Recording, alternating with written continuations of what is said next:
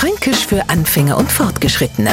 Heute Glebern. Uns Franken ist echt nix zu einfach, um nicht extra Wort dafür zu erfinden. Glebern haben wir aber wahrscheinlich erfunden, weil's nöcher zu Wort gegeben hat fürs naja, fürs Klebern halt. Oder kennen Sie ein hochdeutsches Wort, wenn das Gelbe und das Weiße von einem Ei zusammengerührt wird.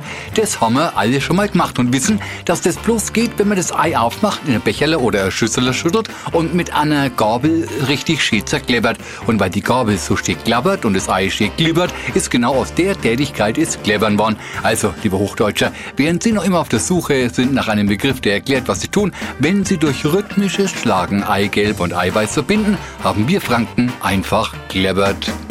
Fränkisch für Anfänger und Fortgeschrittene.